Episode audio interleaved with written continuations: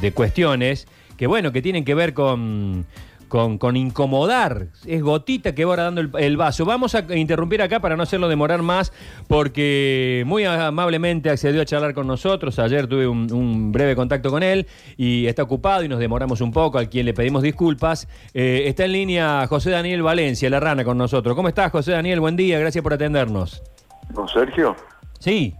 Ah, este, no, al contrario, te debo varias, creo yo, entrevistas, así que eh, un gusto poder hablar eh, con vos. Bueno, eh, José Daniel, eh, has integrado una, una legión histórica, inolvidable del fútbol argentino, que nos ha llenado el corazón. Eh, jugando para talleres, eh, has eh, hecho, has llevado el equipo albiazul junto con una enorme cantidad de jugadores a, las cimas más altas y jugando con la selección argentina, has participado de una de las gestas más gloriosas del fútbol nacional. En una de ellas fuiste compañero de Leopoldo Jacinto Luque, que se nos acaba de ir, José Daniel. Sí, muy triste culpa de este maldito virus que, que está afectando a un montón este, de gente querida y que se está yendo, pero sí, imagínate que, que ya hace un tiempito que Leopoldo estaba, que no, que seguía dormidito, yo creo que como 20 días lo tenían dormido, porque nosotros estábamos muy al tanto todos los días de, de los partes médicos que, como nosotros tenemos un grupo de WhatsApp, este, ahí la, la señora no, nos mandaba todo, todos los días el, el parte médico de Leopoldo. Así que bueno, ahora está descansando en paz, espero, y que mm, con mucha tristeza todo esto, ¿no? Eh, Luque es de, esos de esos goleadores que no solamente se contentaban con estar parado en el punto del penal definiendo, sino que era el, el goleador jugador, ¿no? Sí, vos sabés que yo, yo lo relaciono mucho con Humberto, con Humberto Rafael Bravo, que Mira. para mí ha sido un compañero este extraordinario también futbolísticamente y fuera de la cancha lo sigue siendo. Este, sí, porque era un tipo que te daba posibilidades, porque picaba para un lado, picaba para el otro, cuando había que, que tirar una pared él bajaba para, para hacerlo, Eh, te da muchas posibilidades a vos como mediocampista de, de- de tener opciones para, para seguir avanzando. Y eso ha sido muy importante, y aparte un tipo con mucha personalidad, bueno, lo ha demostrado, ¿no? Con lo que pasó su hermano en, en el Mundial y el tipo quería jugar y quería seguir y eso este, realmente quedó demostrado que era un tipo de mucha personalidad. Eh, no responde al 9 tanque, de hecho ha podido compartir el mismo equipo con Mario Alberto Kempes, eh, no era el 9 de, físico robusto, no era el Bati, no era Kempes, era otro tipo de, de delantero. Sí, sí, sí, sí, es cierto. Eh, si bien este Mario se podía tirar un poquito más atrás, este Leopoldo tenía mucha, mucha, este, mucha calidad también para, para, para, para, para no ser el, el, que vos decís, el jugador que, que, que está bien ubicado y que le empuja nada más, un tipo que se, se podía jugar con él y se podía jugar bien porque, porque entendía el juego. Eh, en el Mundial del 78 hubo un hecho muy, muy impactante eh, en un partido de la, de la fase regular del Mundial. eh, Leopoldo Jacinto pierde a su hermano en un accidente automovilístico, muere yendo a ver el partido y a Luque se lo dicen después por decisión de la familia, no, no se enteró hasta después. ¿Vos viviste esa situación de cerca? Sí, obviamente, y por eso digo, la personalidad que tenía él, porque después quería seguir jugando, ¿eh? quiso Mm. seguir jugando y jugó, y eso este, indirectamente para nosotros también lo que le había pasado a él fue un plus Claro. para lograr eso que no- porque él, él le quería dar el título ese a su hermano, yo creo que eso ha sido la vuelta de él a, a la selección. Y eso ha sido un plus para nosotros también para ayudarlo a conseguir eso que todos queríamos obviamente después de estar tanto tiempo concentrado, cuatro o cinco meses. Y esto también nos ayudó para, para poder hacerlo, así que este pero fue muy duro, obviamente que nadie tocó el tema porque no quería hacerlo, simplemente eh, después que pasó eso lo protegíamos y, como los partidos eran muy muy seguidos, este tratamos de, hablar del partido o de otras cosas, pero menos tocarlo del hermano. Eh, es, ese hecho no, no hizo mella en su espíritu, digamos, cuando pisaba, no sé cómo habrá sido en la concentración, pero cuando pisaba la cancha, eh, Luque durante todo el Mundial fue un jugador enormemente importante en, en, la selección. Sí, claro que sí. Y obviamente que por eso digo que nosotros no lo dejamos ni solo, pero tampoco hablábamos del tema en un momento tan difícil así, porque habíamos hecho un grupo espectacular hasta el día de hoy, ¿no? Que, que, seguimos este, comunicándonos ahora con esta, con la tecnología nueva que hay. Pero siempre lo protegíamos a él, eh, obviamente sin tocar el tema tan, tan feo que había pasado.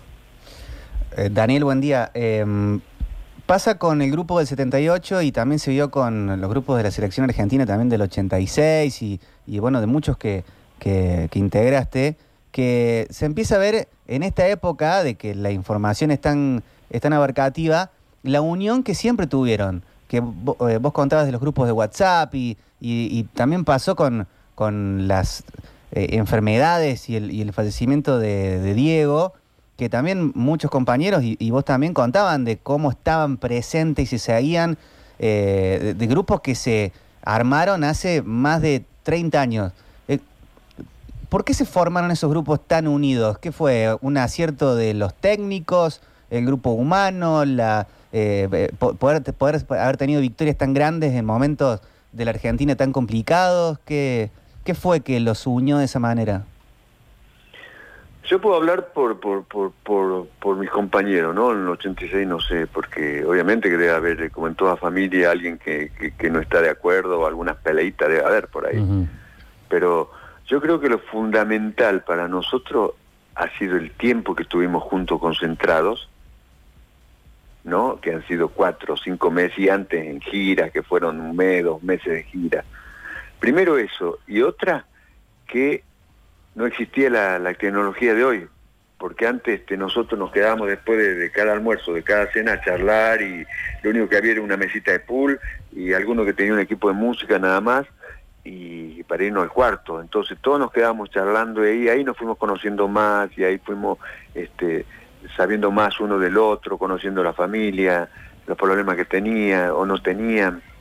Es decir, yo creo que eso tuvo que ver, el tiempo que el, César, Luis Menotti, tuvo para, para, para, para, para, trabajar primero, para saber lo que eh, nos, él, él, lo que él quería que nosotros transmitiéramos en la cancha, su pensamiento. Yo creo que eso el tiempo se lo dio a cualquier este, técnico le va a dar el tiempo esa posibilidad.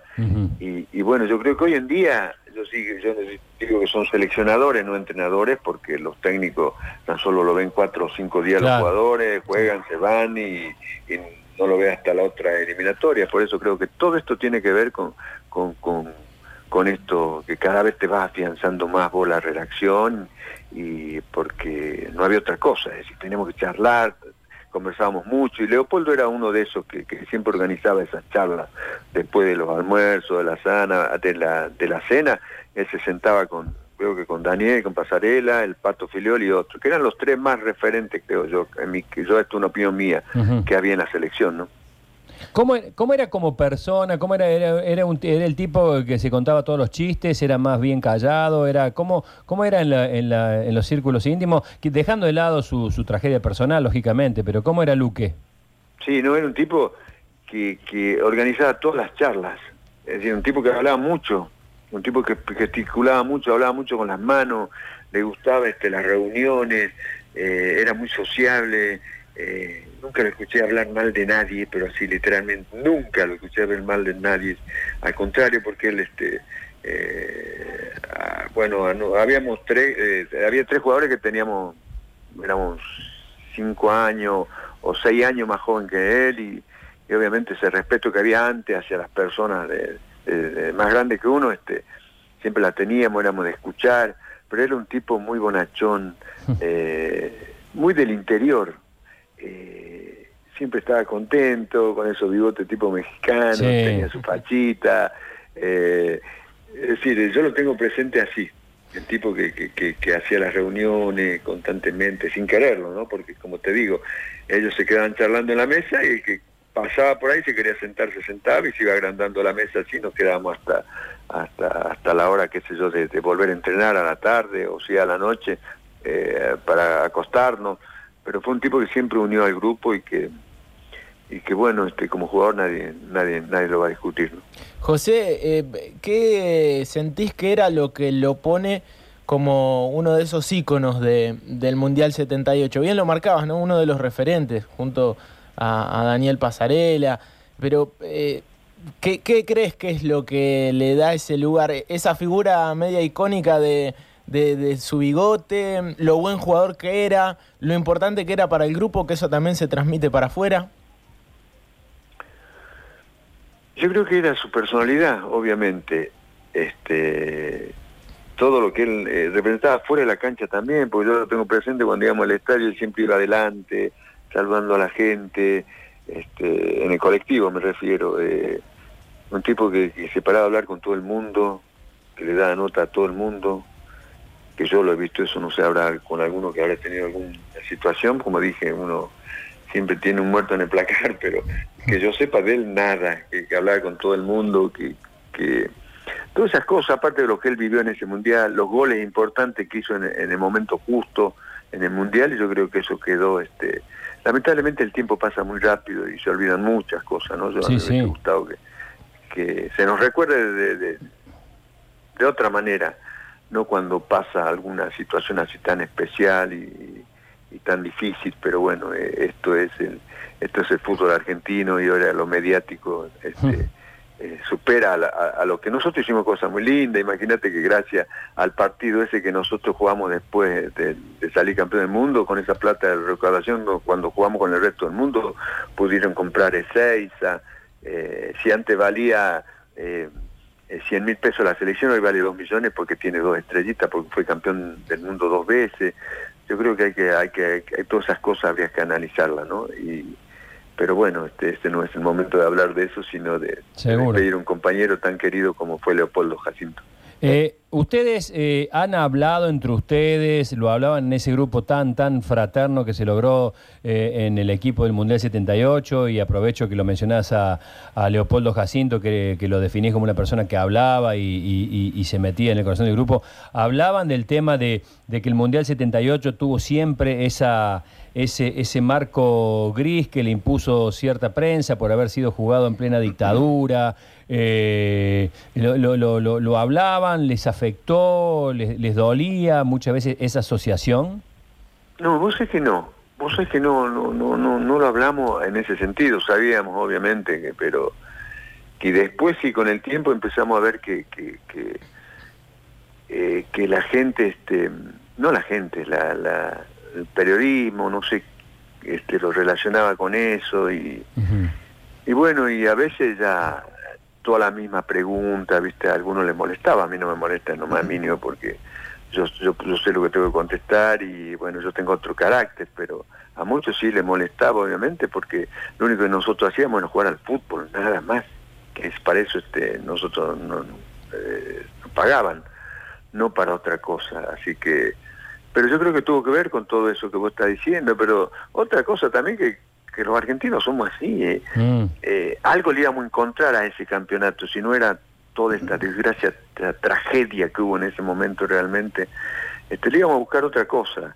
Eh, lo vemos, qué sé yo, con, con los jugadores, a Messi se lo cuestiona ahora, sigue cuestionándolo porque no salió campeón del mundo, un tipo que ya lleva 13 años siendo número uno del mundo. Mm.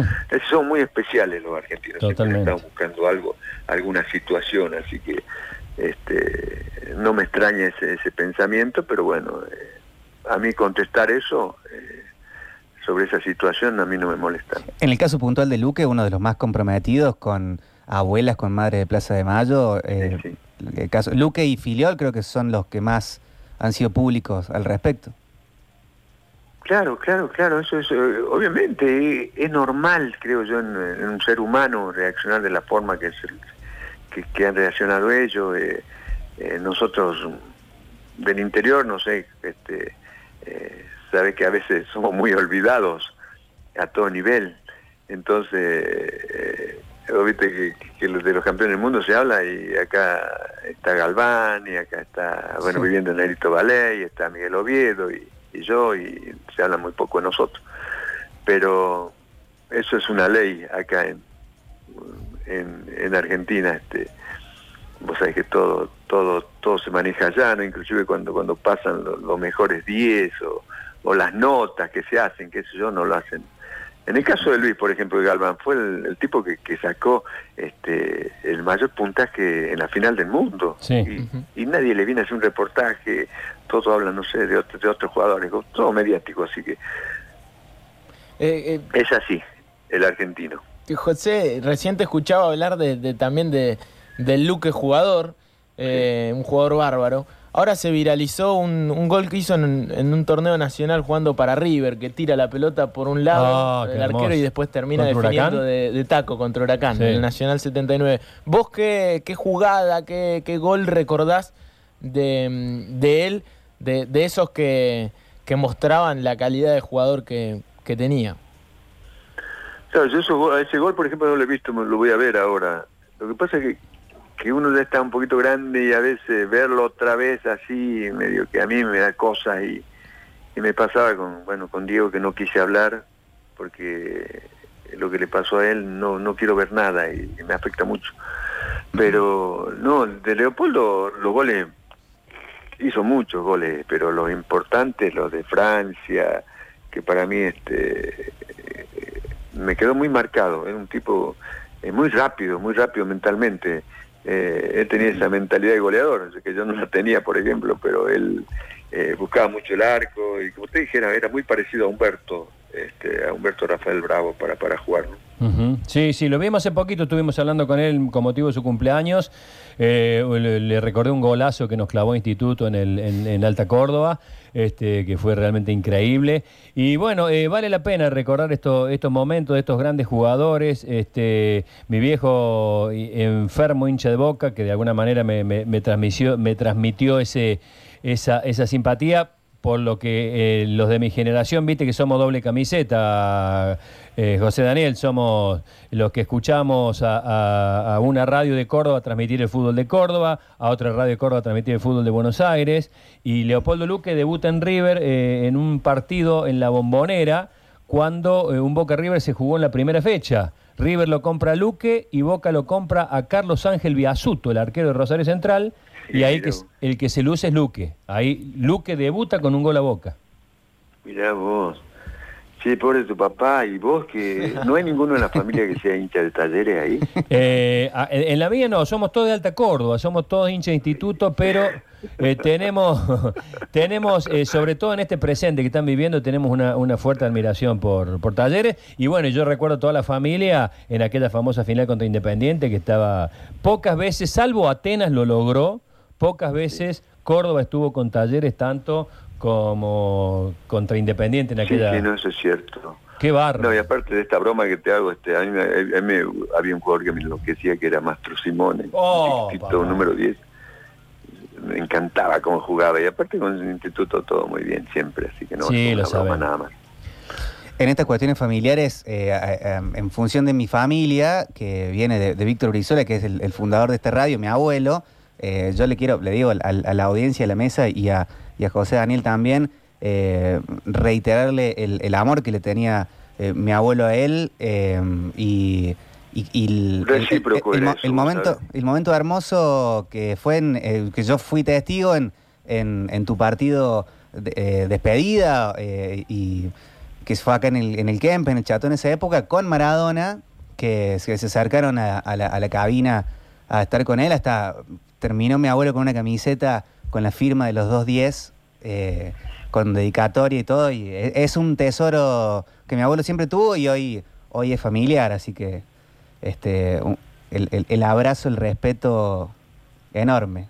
No, sí, igualmente recíproco ha sido siempre, así a pesar que me bajó varias veces la caña, pero este con razón, porque Víctor no se callaba nada y eso es lo más lindo. Eh, ha sido muy muy frontal siempre, no, pero yo lo admiré lo quise siempre y bueno, del bichi soy muy amigo y, y nada, y seguimos este con él este charlando, así que un recuerdo también para Víctor, un excelente tipo.